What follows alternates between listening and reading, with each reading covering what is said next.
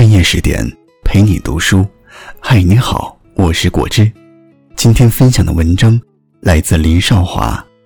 我遇见的优雅的女子。如果你喜欢这篇文章呢，可以在文末给十点君点个赞。可曾遇见过优雅的女子？我遇见过，不多，但毕竟度过了大半生，若干次还是有的。记得最清楚的一次是在飞机上，准确来说是在机舱的杂志图片上。当时英国原首相玛格丽特·撒切尔夫人刚刚逝世不久，随手翻阅机舱杂志，上面刊出她的照片，我一下子屏住呼吸，看呆了。一般来说，我几乎不为西方女子的美貌打动过，哪怕全球仰慕的玛丽莲·梦露。但那时却是看呆了，照片年龄应该在六十上下，圆领正装，珍珠项链，微微侧脸，他的表情凝重，略显伤感。最为打动我的自然是他的眼神，专注，深邃之中透出深切的忧思之情，仿佛正在凝视什么。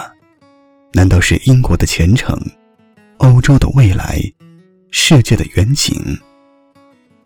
人所共知，撒切尔素有“铁娘子”之称，但在我的眼里，看不出她铁在哪儿。看到的、感受到的，更是一种优雅。优雅之美，美的优雅。当时飞机早已穿过云层，在云层上面飞行，而她的美，已然穿越岁月，性感。世俗，以至意识形态的云层，化为一种超拔的、洗尽铅华的优雅，优雅的瞬时定格。另一次同优雅女性的邂逅，也是在照片上，报纸的照片上。著名学者资中云，记得是资中云自选集书评文章的题图，按年龄应该是跳大妈舞的年龄。但没有这一字眼所引起的常规性感觉和印象，全然没有。睿智、娴静、洗练、优雅。凝眸注视之间，脑海里篇幅划过玛格丽特·杜拉斯情人开卷第一段。我已经老了。有一天，在一处公共场所的大厅里，有一个男人向我走来。他主动介绍自己，他对我说：“我认识你，我永远记得你。那时候你还很年轻，人人都说你很美。现在，我是特为来告诉你，对我来说，我觉得现在的你比年轻的时候更美。那个时候你是年轻的女人，与你那时的美貌相比，我更爱你现在。”备受摧残的面容，我更爱你现在备受摧残的面容。一个女人为什么能够活到这个份上？因为优雅，只有优雅才能让女性超越年龄和花容月貌等常规审美视线，而获得永恒。那是一种直指人心的内在之美，一颗强大、丰盈。和美丽的心灵的外化。或许你要说，那么有没有在现实生活中遇上行走着、呼吸着的优雅女性呢？对此，我想说，当今之世，较之优雅的男士遇上优雅的女子的幸运，总要多一些。且不说时间经过较久的，也不说大城市里的，就说暑假在乡下遇见的吧。离我的相居不远的县一中，有两位老师要来访，通过微博私信联系的。实话实说，我基本上不接受读者的来访，一个原因在于，离开读的世界，我大体是一个俗人，何必让对方确认这种落差，并为之后悔和失望呢？这一次是一个例外，两位都是女性，一个是八零后语文老师，一个是九零后。英语老师，两位都颇像萧红，而且是丁玲记忆中的优雅的萧红。我很奇怪，作为一个作家的他，为什么会那样少于世故？大概女人都容易保有纯洁和幻想。是的，交谈当中我很奇怪，作为一个在成不成、香不香，而又比成比香都要复杂的县城当中学老师的他俩，为什么会免于世故的侵染，而保有纯洁的情思和文学的幻想呢？两人送给我一副现书写主席赐写并裱装好的书房挂轴，一榻清风书夜舞，半窗明月墨花香，还送我一本精装《瓦尔登湖》。他知道我喜欢乡间生活，自选书签的正面是丰子恺题为“得其所哉，得其所哉”的漫画，背面以极工稳的字迹写道：“您的全部作品汇成了我们精神上的瓦尔登湖。”瓦尔登湖般的修辞之美，让我忽略了其溢美之词的属性。两人告辞之后，很快发来私信：“我要在你的影响下。”坚守自己小小的梦想，认真的做一个语文老师，在三尺讲台挥洒我一生的实情，点燃学生读书的激情。我是一根小小的火柴，擦亮了，固然不能点亮整个时代，但至少可以温暖自己的心。多么优雅的文字，无需说。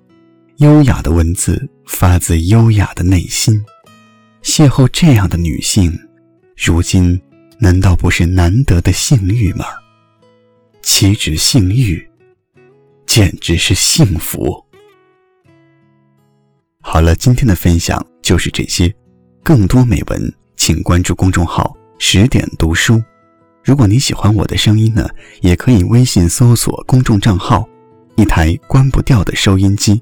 每个夜晚，我都会用声音温暖你。我是果汁，在江城武汉，祝你晚安。大大的城市，小小的我，小小的时间，慢慢的走，慢慢的脚步，又清醒了几时，在这。风中，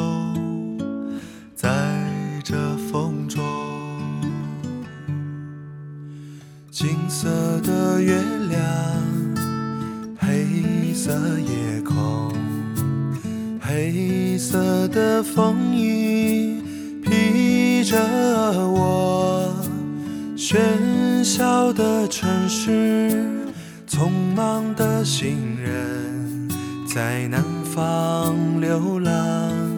在南方歌唱，那就走吧。谁知道前面是什么？那就走吧。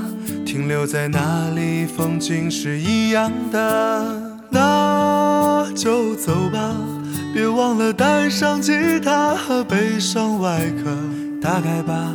我也可以是吟游诗人，或许吧，我也可以是流浪的诗人。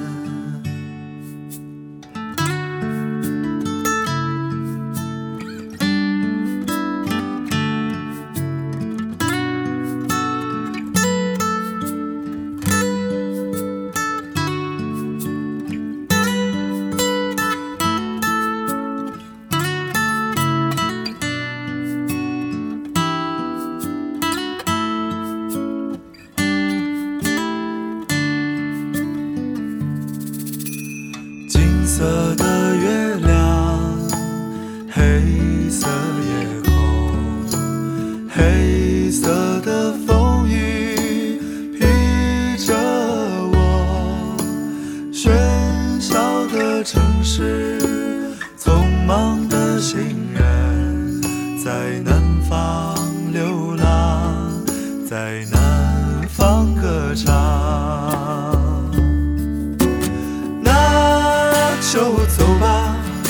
谁知道前面是什么？